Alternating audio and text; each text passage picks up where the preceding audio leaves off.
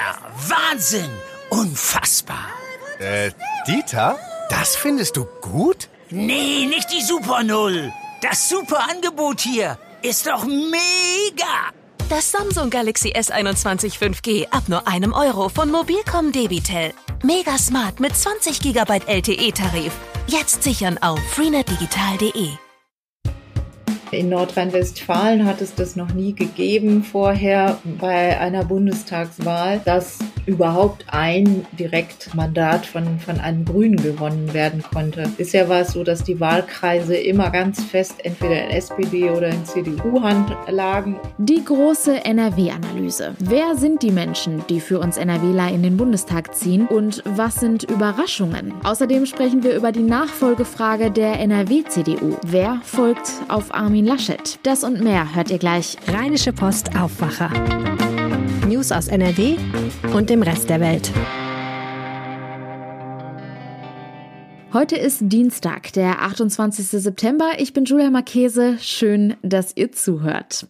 Euch gefällt der Aufwacher und ihr wollt keine Folge mehr verpassen? Dann lasst uns doch gerne ein kostenloses Abo auf eurer Podcast-Plattform da. Und jetzt kommen wir zu unserem ersten Thema. Nach dem langen Abend der Bundestagswahl steht nun wahrscheinlich eine lange Woche voller Gespräche über unsere zukünftige Regierung an.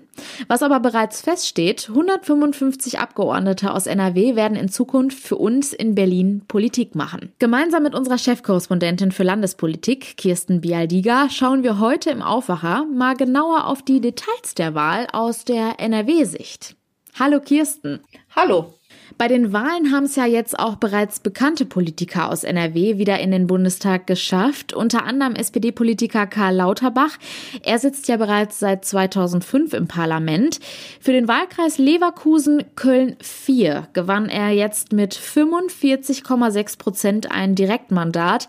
Das kam jetzt aber nicht unbedingt überraschend, oder? Doch, ein wenig schon. Also ähm, zu Beginn des Wahlkampfs, er hatte ja auch eine prominente Gegnerin, nämlich Serap Güler, die Integrationsstaatssekretärin von der CDU. Ähm, der Wahlkreis von Lauterbach und auch Güler, das ist ein Wahlkreis im Kölner Norden beziehungsweise Leverkusener Süden. Und ähm, Serap Güler hat auch einen Migrationshintergrund. Das ist eben auch ein Wahlkreis mit vielen Menschen mit Migrationsgeschichte und ähm, sie ist ja auch keine Unbekannte, hat auch äh, ist auch regelmäßig präsent in den Medien, aber gegen Karl Lauterbachs Medienpräsenz und äh, seine Popularität hatte sie offenbar wirklich dann keine Chance am Ende. Also man hatte man hatte da eher zeitweise auch an ein Kopf an Kopf Rennen geglaubt, aber ähm, das ist nun ganz anders gekommen. Also 45,6 Prozent ist äh, wirklich eines der besten Ergebnisse, die die, äh, die ein Direktkandidat in Nordrhein-Westfalen dieses Mal überhaupt erzielt hat. Ebenfalls bekannt sind ja unter anderem die CDU-Politiker Friedrich Merz und Norbert Röttgen. Wie lief es denn für die beiden? Ja, Friedrich Merz hatte ja ähm, in seinem Heimatwahlkreis, war er angetreten im Hochsauerlandkreis und hatte da so ein wenig den ähm, CDU-Kandidaten Patrick Sensburg verjagt. Also es war natürlich, lief alles demokratisch ab, aber er hat äh, dann schon diesen Wahlkreis für sich ähm, beansprucht und hat ihn auch gewonnen. Aber interessant ist dabei, dass er nicht so gut abgeschnitten hat, wie eben dieser Patrick Sensburg beim letzten Mal. Er hat ihn gewonnen, Friedrich Merz, aber eben ein bisschen mit weniger Zuspruch als Patrick Sensburg. Ähm, ja, Norbert Röttgen hat auch ein bisschen federn lassen müssen, hat sechs Prozentpunkte verloren, aber seinen Wahlkreis im Königswinter gewonnen. Und ähm, dann sollten wir noch mal, was die CDU angeht, auf die Minister schauen. Wir haben ja ein paar Bundesminister aus Nordrhein-Westfalen. Das ist einmal Anja Karliczek, die Bildungsministerin, die im Kreis Steinfurt angetreten ist und ähm, den Kreis auch gewonnen hat, aber nur mit 34 Prozent. Äh, 2017 hatte sie noch 45 Prozent. Und auch Gesundheitsminister Jens Spahn aus dem Münsterland ähm, hat elf Prozentpunkte eingebüßt und landete am Ende noch bei 40 Prozent. Bleiben wir noch kurz bei den Menschen aus NRW, die in den Bundestag gewählt wurden.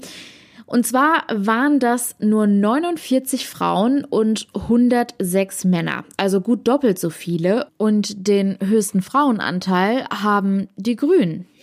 Ja, das ist wenig überraschend. Das ist nämlich die einzige Partei, die konsequent ein ähm, Reißverschlusssystem anwendet und alle ungeraden Kandidatenplätze den Frauen zubilligt. Ähm, und nur die, die ungeraden Zahlen sind den Frauen vorbehalten, so. Und ähm, daher scheint ja dann auch zu funktionieren. Viele andere Parteien sagen, wir finden nie genug, als dass wir das nachahmen könnten. Den Grünen gelingt es und das hat dann eben auch zur Folge, dass mehr Frauen gewählt werden. Mhm. Und außerdem wurden ja auch zum ersten Mal gleich vier grüne Direktkandidatinnen und Direktkandidaten gewählt. Also eigentlich auch schon ein historisches Ereignis, oder? Ja, das ist tatsächlich historisch. Ähm, in Nordrhein-Westfalen hat es das noch nie gegeben vorher bei einer Bundestagswahl, dass überhaupt ein Direktmandat von, von einem Grünen gewonnen werden konnte. Bisher war es so, dass die Wahlkreise immer ganz fest entweder in SPD oder in CDU-Hand lagen und sich das zwar abgewechselt hat, aber außer diesen beiden Parteien ähm, keine Partei äh, da wirklich Chancen hatte. Und ähm, das ist diesmal anders. Gleich in vier Wahlkreisen haben die grünen Kandidaten zum Teil mit großem Abstand gewonnen. Auch Grünpolitikerin Nike Slavik aus dem Wahlkreis Leverkusen-Köln hat es geschafft und ist nun einer der ersten Transfrauen im Bundestag. Ja, sie ist äh, neben einer weiteren äh, Grünen aus dem Süden Deutschlands ist sie die äh, einzige Transperson im Bundestag künftig und ähm, ist in Köln, wie du gesagt hast, angetreten. Sie hatte sich, das hat sie kurz nach der Wahl, in ihrem Wahlkreis ein bisschen besseres Ergebnis versprochen. Deswegen hat sie auch nicht gewonnen, den Wahlkreis, ähm, aber sie war auf Platz 11 der Landesliste und ist darüber dann eingezogen. Schauen wir jetzt noch einmal auf die einzelnen Städte in NRW. Wo gab es denn da die größten Besonderheiten? Also wo waren beispielsweise die Grünen am stärksten? Ja, die Grünen, äh, das ist ein Trend, der sich schon seit einigen Jahren abzeichnet, sind immer in den äh, Städten besonders stark, äh, interessanterweise. Ähm, da sind die Menschen der Natur und den Grünen gegenüber offenbar aufgeschlossener als auf dem Land. Und äh, das äh, spiegelt sich auch wieder in den vier Direktkandidaten, über die wir gerade schon gesprochen haben. Äh, die kommen nämlich alle vier aus Städten und zwar aus Städten mit vielen Studenten. Also ähm, da ist einmal zu nennen der Oliver Krischer, der ist auch äh, im Bund schon äh, bei den Grünen der Fraktionsvizevorsitzende. Er hat in Aachen gewonnen. Ähm, interessanterweise ist das der Heimatwahlkreis eigentlich von Armin Laschet. Armin Laschet ist nicht angetreten, der ist über die Landesliste äh, gegangen, aber ähm, es, es ist eben die Heimat von Armin Laschet, da hat er gewonnen. Ähm, dann Sven Lehmann im Kölner Süden angetreten, hat auch mit großem Abstand gewonnen in einer Gegend, ähm, die ganz in der Nähe der Universität liegt.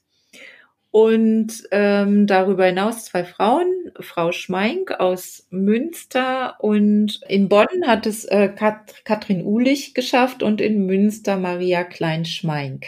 Was lässt sich denn aus diesen Ergebnissen für die nächste Landtagswahl ableiten? Ja, das ist äh, je nachdem, welche Partei man da fragt, ähm, recht unterschiedlich. Die SPD sieht sich bestärkt natürlich und sieht jetzt Aufwind durch den Wahlsieg im Bund. Sie sind aber auch vorsichtig gleichzeitig und sagen, man kann das eben nicht eins zu eins übertragen. Jede Wahl hat ihre Besonderheiten. Äh, sie wissen auch, dass Olaf Scholz im Bund eben ein sehr starker Kandidat war und ähm, sicher auch einen großen Anteil an diesem Wahlerfolg der SPD hat. Trotzdem sagen sie, wir können eben auch vom Bund lernen und ähm, wichtig ist Geschlossenheit. Ähm, das war ja in der SPD auch nicht immer so.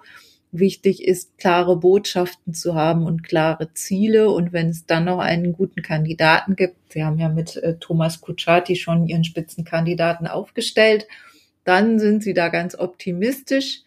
Ähm, die Grünen müssen sich noch ein bisschen sortieren. Da muss noch die Spitzenkandidatin oder der Spitzenkandidat gefunden werden. Ähm, auch da wird man jetzt in die Analyse gehen und schauen, was vielleicht, äh, welche Fehler im Bund man tunlichst vermeiden sollte in Nordrhein-Westfalen. Ich denke, Bücher werden die Grünen nicht schreiben in Nordrhein-Westfalen. Und äh, bei den anderen Parteien äh, geht jetzt eben auch dann die Fehleranalyse los. Über die Union ähm, wird in den nächsten Tagen ja noch mehr zu erzählen sein, je nachdem, wie die Nachfolgesuche ausgeht bei Armin Laschet. Und dann äh, haben wir noch die FDP. Die sehen auch Auftrieb, ähm, weil sie im Bund zum zweiten Mal hintereinander ein zweistelliges Ergebnis erzielt haben. Sie konnten aber jetzt bei der Bundestagswahl ähm, nicht wirklich von dem Amtsbonus profitieren, den sie ja hier haben in Nordrhein-Westfalen. Da hätte man sich ja vorstellen können, dass wenn eine Partei gut regiert und von sich reden macht, dass das dann auch ähm, das Wahlergebnis in Nordrhein-Westfalen für die Bundestagswahl positiv beeinflusst und da ist es so, dass sie eigentlich genauso abgeschnitten haben, die Liberalen in, äh, in NRW wie im Bund. Ja, und zur Nachfolge von Armin Laschet kommen wir jetzt auch gleich nochmal zu sprechen. Kirsten Bialdiga, vielen herzlichen Dank für diesen großen NRW-Überblick zur Bundestagswahl. Gerne.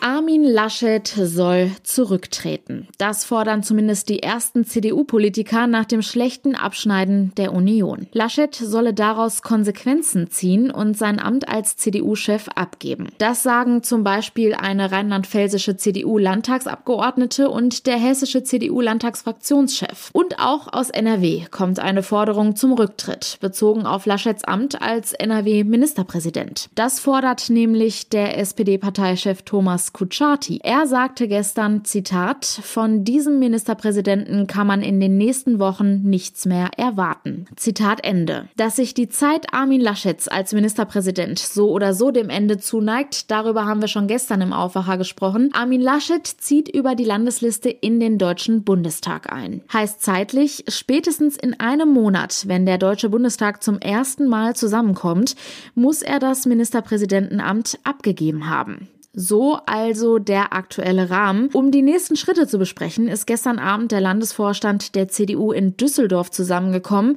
Laschet hat die Sitzung geleitet. Mein Kollege und Leiter der Redaktion für Landespolitik, Maximilian Plück, hat uns gestern Abend noch, während die Sitzung lief, einen Eindruck von vor Ort geschickt. Ich stehe vor dem Valk Airport Hotel. Das Wetter ist schlecht. Die Stimmung würde ich auch sagen eher, ja, suboptimal bis gereizt. Ähm, die Sitzung dauert jetzt schon äh, anderthalb Stunden an und äh, was ich da höre, sind bislang ausschließlich Wortbeiträge für Henrik Wüst gefallen. Äh, mehrere ähm, Teilnehmer des Landesvorstandes haben sich dafür ausgesprochen, dass man jetzt zügig den Neuanfang brauche, dass äh, Henrik Wüst die logische Wahl sei. Ähm, Armin Laschet ist da deutlich zurückhaltender. Die Teilnehmer beschreiben mir das so, als sei er sehr ruhig gewesen, ähm, sehr gefasst habe er gewirkt, ähm, aber er habe klar gesagt, dass man noch Gespräche führen müsse, eben über das noch anstehende Wochenende. Also es sollen konstruktive Gespräche mit allen Interessenten geführt werden und erst dann soll man zu einer Entscheidung kommen. Herbert Reul hat schon einen Redebeitrag angemeldet zum jetzigen Zeitpunkt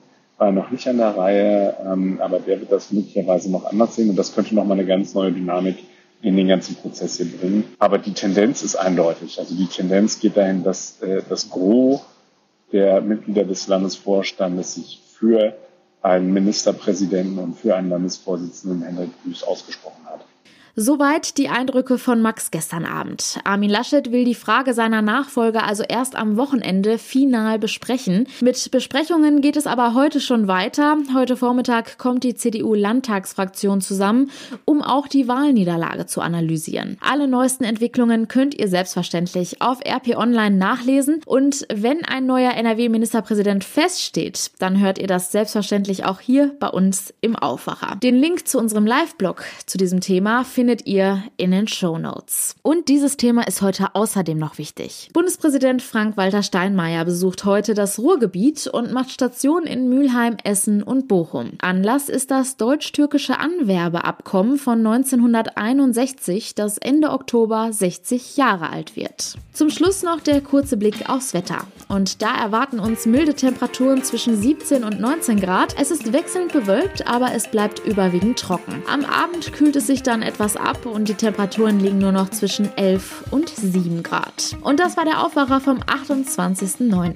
Ich wünsche euch einen schönen Dienstag. Ciao. Mehr Nachrichten aus NRW gibt's jederzeit auf RP Online. rp-online.de